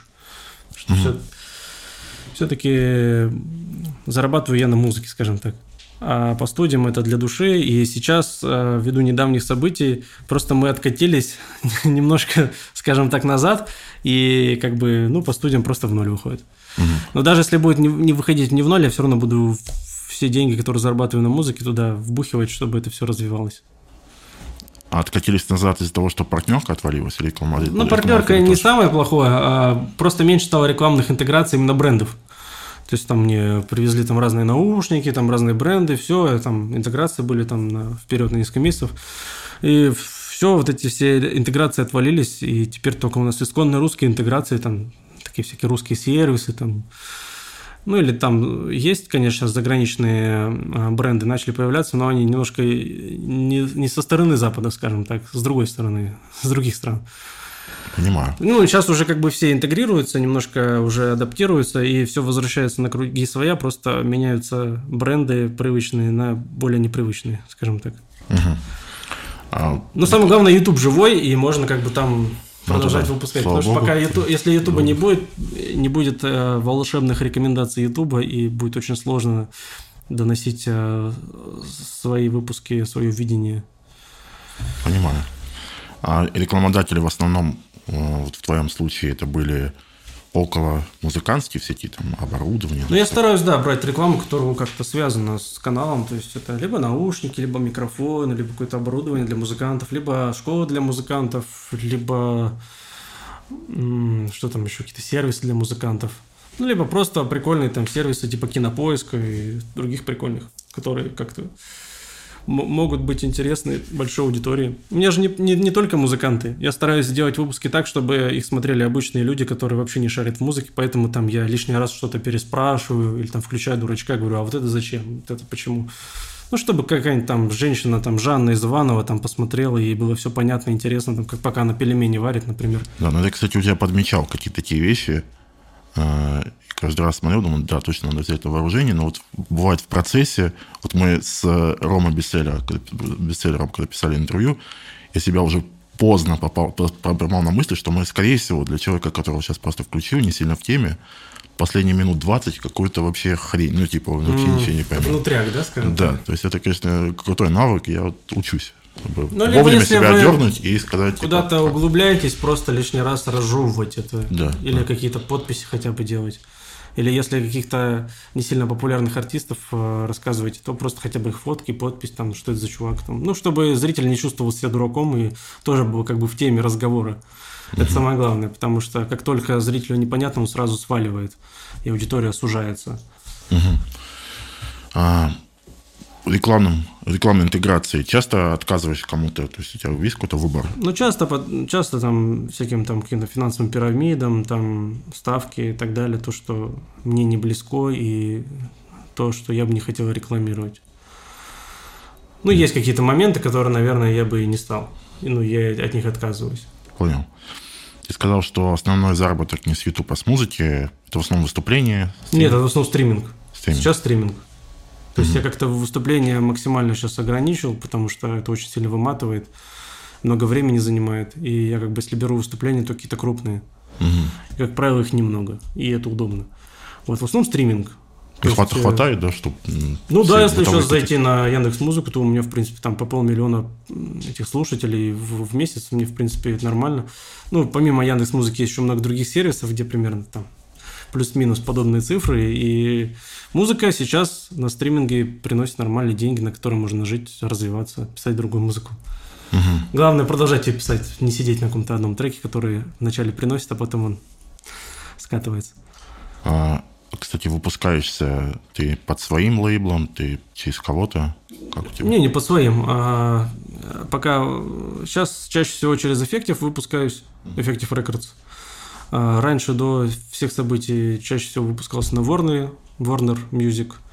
Вот. На заре мы выпускали на Sony, например, потому что именно так мы захотели все втроем, как пока писали. Вот. Э, но основной каталог, наверное, на эффективе. Плюс на ПМИ там что-то выходило. Ну, то есть, это все равно... Слушай, ну прикольно, что у тебя контора. опыт был с многими уже. Ну, я, конечно, всех попробовал. Я понял, кто как работает, сделал какие-то выводы. И понимал, что, допустим, этот трек лучше туда, дать этот туда. Эти вот здесь хорошо отработают. То есть также исходя из того, какой трек. А можешь пример какой-нибудь? Вот у Логики есть такой-то трек, и вот эти там не знаю, можете называть конкретно название компании? Да нет, ну, все просто, например, если есть какой-то русский трек, исконно русский там, или какой-то кавер на русскую песню, то идеально подходит ПМИ, например. У них много своего каталога, который можно переработать, и у них плюс, ну, в принципе, такая попсовая аудитория, может туда какой-то русскоязычный трек отправить. Если это трек танцевальный, то Effective Records идеально подходит, они как раз вот выпускают танцевальную музыку. Ну, примерно вот так эта логика работает. А если вы там супер красивый, прикольный артист, и у вас классный фидбэк, то вы можете куда-нибудь в духе Вельвета зайти, там, например, да, войти в эту большую семью, небольшую, да, и быть частью, да, попробовать если вы пишете красивые там песни.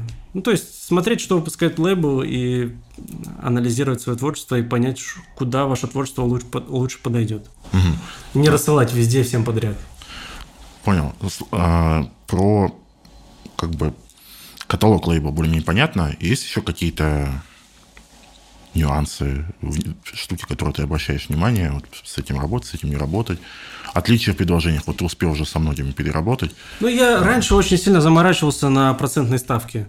То есть там я там готов был отвоевывать там 10-20%, лишь бы, чтобы у меня там было побольше процентов этих, э, там типа, мой лейбл говорит 50 на 50, я говорю, нет, вот мне надо 60 на, там, на 40, вот, вот это важно для меня. Сейчас понимаю, что это все вообще фигня, и я готов отдать там те же 50 лейблу, но я буду понимать, что лейблу также будет интересно работать над релизом, потому что они, в принципе, тоже нормально заработают. То есть я готов какой-то даже лишний процент отдать, чтобы просто лейбл работал. Самое главное, чтобы лейбл работал, а вот эти все процентные ставки уже ну, не, не так важно. Ну, конечно, там не 5% в сторону артистов, там 95% на лейбл, ну, какие-то нормальные просто процентные ставки. И я исхожу из того, э, как лейбл работал с моими релизами там ранее анализирую это, смотрю там что как, конечно, делаю выбор в пользу лейбла, который лучше всего отрабатывал релиз. Это там плейлисты, да, вероятно, по Ну, там радио, плейлисты, может быть, таргет, вот эти все моменты. Радио лейбл нам помогает или сам? Я, я видел, что ты а, ведущим, да, радио тоже. У меня есть чарт на Радио Рекорд. А, да, по субботам. Вот. А, ну, на самом деле, лейбл рассылает по радио, и я просто иногда списываюсь с ребятами, кого я знаю на радио, спрашиваю, пришел ли вам мой новый трек. Если надо, я вам какую-нибудь другую версию пришлю, там, полную, или там, может, как-нибудь переконвертирую, чтобы вам было удобно. То есть, как-то вот этот момент узнаю. Вот. Но в основном сейчас, конечно, рассылками занимается лейбл. На самом деле не все радиостанции и не все, не все площадки любят, когда им именно артисты пишут ну, как бы лишний раз стараюсь не писать, не, не тревожить. Угу. Только в какие-то там уже такие важные моменты. Скажи по, по команде. А, ты сказал, есть монтажеры, ты понимаю, как-то привлекаешь ли на, на окладе. Есть еще там, операторы. Я, ты говорил раньше, что привлекаешь под конкретную задачу. Да, у тебя есть Короче, ситуация такая. Э, у меня в Москве 4 оператора. Да. А, это операторы, которые сами по себе там на фрилансе, у них там свои дела, свои работы. И когда у меня съемка, я просто там первому пишу, говорю, вот сможешь? Он говорит, да, ну все, мы с ним снимаем. Если он не может, я пишу второму. На, на съемках один оператор хватает? Да, а, всегда снимаю с одним оператором. Мы снимаем причем на три камеры всегда. И часто всего там, чаще всего сложные локации, смена локации и далее, всегда, всегда с одним. Потому что чем больше людей на съемках, тем э, сложнее и дольше проходит съемка. Потому что надо вначале с одним поговорить, со вторым, плюс там у второго что-то там не работает, там и в итоге все тормозится. Э, первый там второго переспрашивают. Ну, короче, чем больше людей, тем больше геморроя, сложностей. Э, ну и, в принципе, чем меньше людей, тем тише, комфортнее, камернее обстановка. Ага. Кстати, не, не бывало факапов из-за этого? Ну, типа, сложнее следить за тремя камерами. Не, нам, не мне, конечно, говорить сейчас, Антон за кадром за тремя камерами, но... Да нет, в принципе, ну, человек там, допустим, меня всегда очень важно, чтобы одна камера была на стабилизаторе чтобы она всегда была в движении, небольшом, чтобы была динамика в кадре. Остальные стоят на штативах, и ну, оператор снимает на этой палке, стоит, периодически поглядывает на остальные камеры, чтобы они не вырубились и так далее, потому что заранее мы уже все выставили ракурсы, и периодически он просто может там подойти, там как-то покрутить, повернуть, как бы так. А весь звук тоже пишется в рекордер, и там, в принципе, по анализаторам видно, что там все пишется. Плюс я всегда использую а, два вида записи, то есть петлички, плюс еще запасной диктофон, который пишет дополнительный звук. На тот, фа- на тот момент, если у нас основной отвалится, то запишется в диктофон. Потому что мне всегда кажется, что вдруг что-то произойдет, и у нас звук не запишется. А звук это, блин, супер важно. Особенно, когда какой-нибудь супер культовый чувак, который вот нам на два часа вот выпала возможность с ним пообщаться, конечно, я максимально перестраховываюсь. Вот так. А, короче, грубо говоря, несколько операторов в Москве, с которыми я держу связь. Плюс э, растет база ребят э, в других городах и даже странах. И я понимаю, что если я поеду туда, у меня уже есть там свой человечек, и мы с ним будем снимать. А если нету, я пишу пост о том, что, ребят, если кто-то снимает, напишите мне. И, как правило, я снимаю с местными ребятами, операторами. Но если такого не нахожу, то беру кого-нибудь из своих московских ребят. Вот, э, по монтажерам. Монтажер у меня один – Сейчас он поменялся на другого, но первый также остается в работе, он там маленькие выпуски монтирует, а вот новый сейчас на, на большие выпуски. Ну, то есть монтажер, грубо говоря, для основных выпусков он один. Плюс есть человечек, который сводит звук для выпусков. То есть там вот эти все петлички, вставки и так далее, чтобы это все фразы были отчет, отчетливо слышны, чтобы не было дополнительных шумов и так далее, потому что меня на это не хватает, потому что выпуски большие – вот, и я их и так миллион раз отсматриваю, чтобы там расписать для монтажера. На звук меня уже не хватает. Но первые там половину, там 20 выпусков я, конечно, сам их сводил, но сейчас я стараюсь раскидывать. Плюс есть несколько парней, которые делают обложки, им закидываю. Вот. Ну и, собственно, вот такая у меня небольшая команда. Раньше у меня были еще ребята, которым я писал, говорю, что вот такой герой, если будут какие-то идеи или вопросы для них, присылайте. Вот какие-то пару вопросов я брал от ребят, несколько раз так пробовал, но все равно в основном все сценарии полностью сам пишу, без каких-то там ребят. Вот такая команда у нас. Э, это по студиям. А как да. у артиста есть менеджеры? Нет, э, на моем творческом пути периодически бывали ребята, которые там брали на себя обязанности там менеджмента, но они, как правило, временно были, побыли, потом ушли. Вот. Сейчас э, как такового менеджера у меня нет. Ну, ну и у меня и выступлений не так много, чтобы там это все раскидывать. То есть, как правило, я сейчас сам справляюсь с какими-то входящими предложениями там по рекламе, по выступлениям и так далее. Если этого будет просто больше, то, конечно, придется искать человека. Пока что вроде справляюсь. Угу. А по выпускам есть рекламное агентство, которое это все там распределяет по рекламе и как бы в этом плане помогает. Угу, угу. Еще немножко тебе про, про деньги помучаю. Самый большой заработок с музыки, помнишь? Что тебе пришло? Ну, я помню, первые большие деньги, которые я на музыке заработал, это были гудки, знаешь, когда звонишь. Угу. Это был трек «Вивон Самое», мой первый успешный трек, это такая клубная пищалка. А, я ее выпустил там в начале 2010-х годов. И в какой-то момент мне написала контора, которая занимается этими гудками. Я им там отдал эти права для, для гудков. И они мне буквально там через полгода уже там первую котлету денег прислали, это там тысяч, по-моему, 30 или 40 было за квартал, то есть за три месяца. Ну, на тот момент это были неожиданные большие деньги на музыке, еще из гудков. Вот. Потом... А как они у себя промили это все? Интересно просто. Да они просто везде разместили там на всех операторах, там э, эти мегафоны, там Билайн, МТС, везде этот трек висел, можно было его ну, плюс он был, находили. ну, плюс он был популярный, и люди его там а. искали, а. и он нормально. Может, где-то они там на какие-то... Там же какие-то тоже баннеры, наверное, ну, да, были, да. какие-то чарты куда-то, думаю, добавляли. Вот, ну, тогда стриминг как бы в принципе не приносил денег, и iTunes тогда только развивались, зарабатывали на гудках. Вот. Был ли в, э, по студиям гость, который тебя больше всех удивил? То есть, э, прям, ты охренел от того, что вот чувак можно и с хорошей, и с плохой стороны. Суперпрофессионал, либо наоборот. Ну, с плохой стороны, не знаю, может, без имени. Ну, я понял. Ну, в хорошем... Ну, конечно, все, все, наверное, удивляют, э, но в большей степени, наверное, э, на первых этапах меня удивил Николай Воронов, который «Белую стрекозу любви» написал.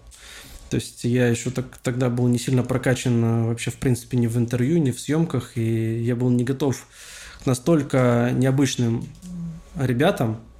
Ну, он очень необычный во всех смыслах. Он очень талантливый, во-первых. Он талантливый композитор, пианист. Вот. Ну и плюс он э, удивительный собеседник. То есть с ним очень сложно общаться. То есть ты его спрашиваешь про одно, он тебе отвечает про другое. И мне как бы в виде игры приходилось там по несколько раз спрашивать одно и то же, чтобы как бы его не раздражать, потому что все-таки тоже как бы он такой быстро меняется настроение. Вот, и как бы все-таки сохранить, сохранить ту ниточку, которую я продумывал до съемки, чтобы там, грубо говоря, по сценарию мне все. Вот. Ну, конечно, его ответы максимально меня удивляли, и, в принципе, сам Николай Воронов максимально необычный чувак, и для меня это, наверное, самый удивительный, необычный выпуск. Я его до сих пор смотрю, у меня до сих пор мозг взрывается там от того, что там происходит. Ты доволен остался результатом? Я думаю, что да. Но я доволен, э, самое главное, в том, что это состоялось, потому что я долго не мог его вытащить э, на съемку. То есть он там отказывался, говорил, что настроения нет, там, и так далее, и так далее. Но все-таки в какой-то момент я его подловил, когда он там был на таблеточках в хорошем таком настроении, и мы это сняли. Вот. А из недавних мне, конечно, очень сильно нравится выпуск с, Александром Зацепиным. Это самый, наверное, возрастной композитор в нашей советской школе, ему Я уже смотрел, 96 да. лет, 96 лет исполнилось. Он пишет музыку в самом последнем кубейсе, максимально бодрый, свежий, вообще офигенный. Вот, конечно, такие люди вдохновляют, очень радуют.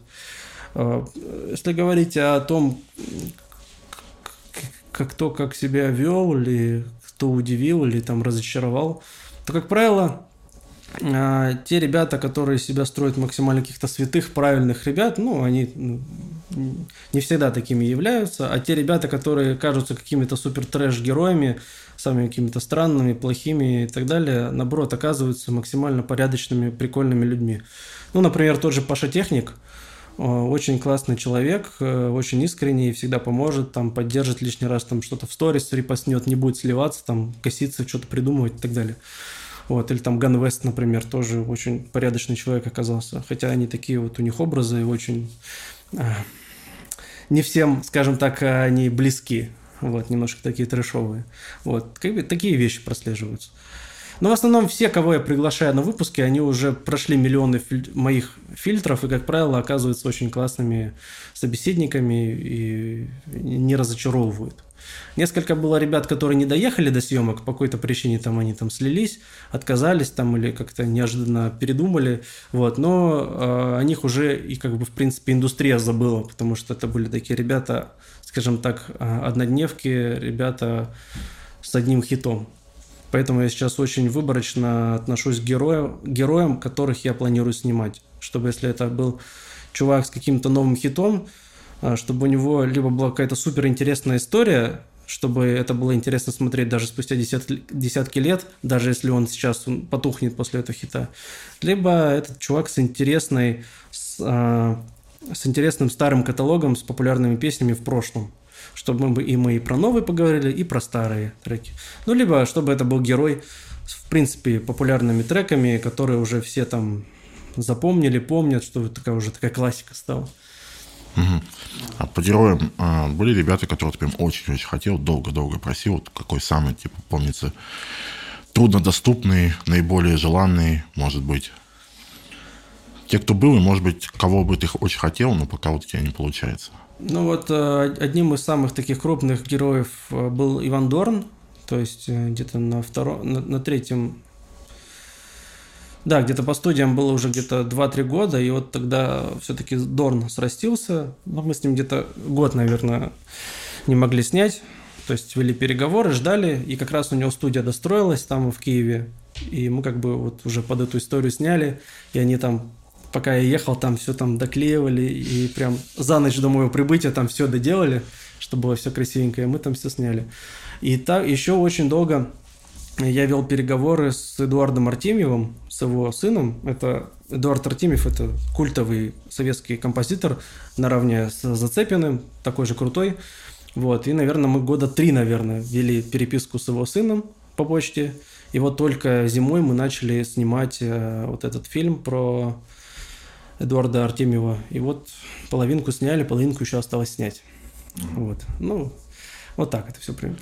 А из тех, кого хотел бы, есть такие? Ну, мы до сих пор с Жуковым не сняли. Это все-таки такая культовая личность, да, руки вверх, 90-е. И мне всегда было интересно, как э, создавалась тогда музыка у них. Потому что в основном его спрашивают немного о другом, и всегда про одно и то же. Мне хочется углубиться вот в эти аспекты именно создания музыки, потому что в основном это а, музыка, она же как раз вся исходила от самого Жукова, то есть он там рулил всем процессом. Вот, поэтому, ну, надеюсь, мы все-таки с ним снимем когда-нибудь. Мы, кстати, с первого числа начинаем тоже с руки вверх работать. Тоже интересно, как это будет. О, ну, возможно, через тебя на него Да, поэтому, выйдем. если что, да, буду иметь в виду, что тебе да, да, да. попробуем Просто сложно с такими крупными артистами, потому что все равно у них там свой загруз какие-то, плюс какие-то, может, семья, там, настроение и так далее. Вот. Угу. Да. Всегда, хочется, всегда приходится подстраиваться под героев, особенно крупных. Я тебе задал вопрос по поводу общих черт у всех твоих героев. И понятно, раз ты тут находишься, тоже ты ну, можно тебя называть успешным э, человеком, успешным артистом, угу. э, блогером. Пять качеств, на твой взгляд, которые тебе помогают в целом. Ну, во-первых, я не знаю, могу ли я себя назвать успешным или нет. То есть, э, если в рамках э, там всего русского Ютуба с э, другими блогерами, которые снимают развлекательный контент, ну, наверное, я не сильно популярный, потому что все-таки там 200, там сколько, 65 тысяч подписчиков, не такие большие цифры, как там, например, там миллионы там у развлекательных там. То есть, мне никогда не ну, в целом такая тема непростая. С теми же ЧБД я, наверное, бы вряд ли мог, мог бы конкурировать. Но, наверное, в своем сегменте, да, какие-то успехи есть, потому что все-таки такой немножко сложный, сложное направление, сложная аудитория, чтобы это как бы правильно преподнести. Наверное, вот в этом, наверное, я каких-то успехов смог добиться. Вот. Но из качеств, а, кстати, в ТикТоке у меня уже в два раза больше подписчиков, да, чем зашел, на Ютубе за пять лет. То есть удивительно, насколько разные площадки, но качество подписчика, оно все равно по-другому ценится. На Ютубе подписчик, он намного ценнее. Вовлечение, наверное, правильно будет. То есть да, потому что... Ну и все-таки в ТикТок я тоже верю, на самом деле. Блин, офигенная платформа. Вот, ну о качествах, ну, не знаю, наверное, трудолюбие, наверное, самое главное, потому что я максимально сам по себе ленивый, и все время мне приходится себя пинать, чтобы что-то сделать. И у меня вот весь в голове вот, вот этот некий пинок всегда – то, что там не хочу, а надо. Мне всегда не нравится писать сценарий. Это очень рутинно, тягомотно, и это, это надо очень много времени этому уделять. Поэтому я начинаю готовиться к выпускам заранее, там, за месяц, например. Я начинаю смотреть какие-то интервью с артистом, начинаю смотреть, э, читать много статей. И вот потихонечку у меня в голове эти вопросы рождаются, я их в заметки пишу, и потом уже как-то уже сажусь, когда за сценарий не так много приходится прям генерить. Вот. Но это все равно всегда лень, и, и всегда я не люблю договариваться с артистами, потому что это очень сложный и утомительный процесс, особенно с возрастными артистами, потому что многие не понимают, что такое YouTube, что такое интернет, зачем вообще это надо, надо как-то объяснять. И в целом я не люблю говорить по телефону, а, а WhatsApp э, всем не напишешь возрастным, не у всех есть WhatsApp. Вот. А, конечно, легче с молодыми там, или современниками, что можно написать, там, предложить. Вот. Ну, вот как бы эти все вещи утомляют, но всегда сам себя подпинываю, потому что, ну, хочется делать все-таки контент. Вот. Поэтому, да, трудолюбие, не знаю, можно ли это назвать трудолюбием, но все-таки надо постоянно вот делать, работать и быть в струе, э, не лениться. Вот. А, а остальные даже не знаю, что еще могут придумать. Ну, не знаю, ну, коммуникабельность какая-нибудь. Да, кстати, коммуникабельность. Еще хотел тебе, э, может быть, даже подсказать, но навести на мысль э, ситуации, когда долго не получается, как ты, или когда вот какие-то катаклизмы происходят, по-любому у каждого человека есть кризисы, как вот у нас сейчас общемировые, есть личные mm. какие-то. Как ты Но сам... мне всегда бесит, когда долго с одним героем не могу договориться, или все переносится, переносится, и это очень сильно утомляет.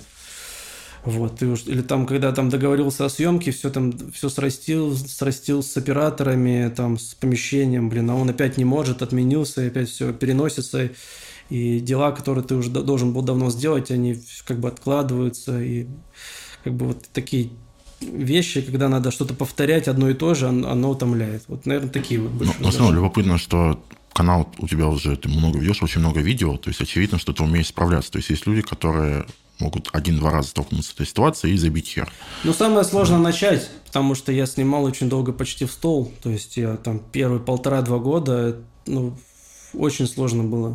То есть я снимал, снимал, просмотров было очень мало.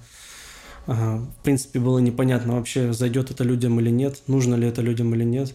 И постепенно я просто вот свой формат как-то формировал, э, придумывал разные рубрики туда, закидывал, там, зацени мой трек, там, разбирал проекты. И как-то вот вырулил на какой-то более-менее понятный формат, который уже называется по студиям. Но это все-таки заняло много времени. Потому что я ни, ни разу не журналист и ни разу не блогер, и как бы набивал шишки собственным трудом. И до сих пор продолжаю набирать, набивать эти шишки. Кстати, по поводу «Зацени мой трек», у нас несколько раз у меня постоянно всплывает идея, что вот сделать такое, типа, мини-шоу с разборами трека, но я потом посмотрел у тебя, и мне кажется, как будто бы плохо идет этот формат, то есть тяжело, интересно. Но он отдельно нужно... может заходить, если да. просто герой очень прикольный. Ну, да, ну, например, самое...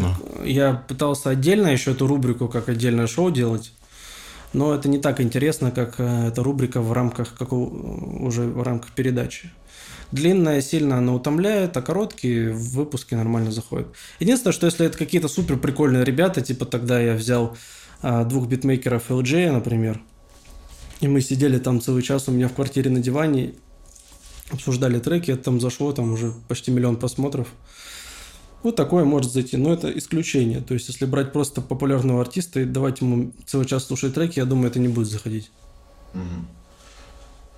А, я хотел бы тебя попросить дать совет нам, как вот начинающим ютуберам в какой-то степени. Понятно, канал у нас давно, но формат а, такой с гостями, больше продолжительностью новый. Что бы ты посоветовал?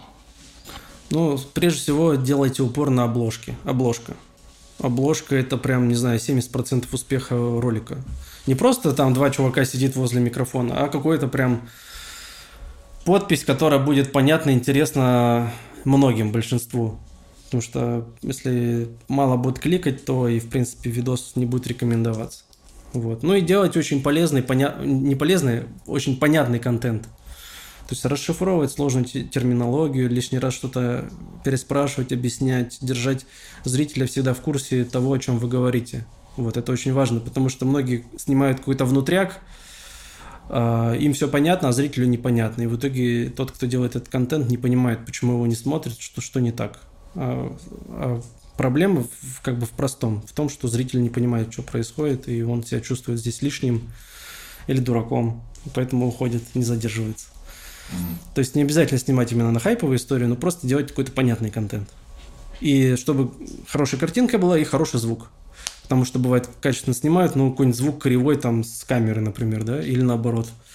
То есть все должно быть более-менее, потому что зритель привык уже к качественной картинке, к, к своему комфорту, к тайм-кодам. Потому что когда длинный ролик без тайм-кода, это очень жестко. Особенно какая в заголовке какая-нибудь тема прикольная, и она где-нибудь в середине, и хрен ее найдешь без тайм-кодов. И, конечно, зритель вначале потыркает, попробует, не найдет, уйдет и забьет. И не останется. Угу. Круто, спасибо. Ну, какие-то такие, да, вот казалось бы, вроде простые моменты, но они очень решают в, в, в этой сфере. Угу. Дим, напоследок, а, может быть, а, такой же совет, только артистам. Угу музыкантом, артистом, да? Да, чтоб ты угу. начинающему относительно, вероятно, потому что если у него все хорошо, наверное, твой совет уже вряд ли поможет. Ну, я думаю, что э, понять себя нужно в первую очередь, э, понять, э, что вам удается делать лучше в музыкальной сфере. Там, может, вы очень классный технарь, можете круто сводить музыку, и вы можете делать на этом упор и стать крутым там звукорежиссером или сводильщиком. Или если вы там крутой мелодист, но не очень пишете аранжировки, то найти кого-то друга, который будет помогать вам это делать, а вы будете реализовываться как классный мелодист, прикольные мелодии делать, аккорды, песни писать, например. Просто ну, не каждый способен делать все вместе сразу. Ну вот. Либо, если вы понимаете, что вы можете делать все, конечно, делайте все. Но в любом случае трезво оценивайте свои способности. Вот, то есть, прежде всего, понять, кто вы, что вы, что вы умеете, что не умеете, что вам лучше дается, что не дается. Вот, просто, ну, не каждому дано уметь все. То есть, или просто надо понять, в чем вы сильны. Вот я понял, что я прикольный мелодист, и я делаю акцент чаще всего в оригинальных треках на мелодиях. Вот. И как бы я вот эту как бы линию продолжаю вести, начиная там с Вивон Самы, Ламантина и так далее. Вот. Ну и э, что говоря уже о том, когда у вас сформировался свой трек, какое-то свое видение, как бы, э, да, слушайте э, фидбэк со стороны, с аудитории, с музыкантов, с фокус-группы, но в любом случае конечный эм, конечные правки делайте все-таки по своему ощущению, как вы это все-таки видите. Потому что очень важно, чтобы у музыканта в каждом треке а, присутствовало какое-то свое видение, которое сохранялось а, в его каталоге музыки, чтобы их все-таки объединяло ваше видение. Потому что если вы будете один трек делать так, другой так, третий сяк, то как бы они не объединятся, не будет целостной картинки. И э, слушатель, когда приходит на какой-то определенный ваш трек, он э, привыкает к этому звучанию и хочет в следующий раз слышать что-то подобное. А, вот, и поэтому вы примерно поймите, какое звучание вы будете выдерживать и старайтесь вот в, в этих рамках продолжать творить. Но если вы хотите резко экспериментировать, то делайте это постепенно. Не сразу там переходите из жанра в жанр, а вначале там немножко вот в, в привычное звучание добавьте эксперимент и так далее. Меняйте постепенно свое звучание, тогда вы не, потеря, не потеряете аудиторию. Ну вот какие-то примерно такие советы, которые, я думаю, что помогут многим простые, но полезные. Дим, спасибо тебе за интересную беседу. Спасибо, что позвали. Надеюсь, ваш блог э, будет развиваться, и вы продолжите снимать э, такие уютные э, подкасты у себя в офисе. Спасибо. Пока-пока. Пока-пока.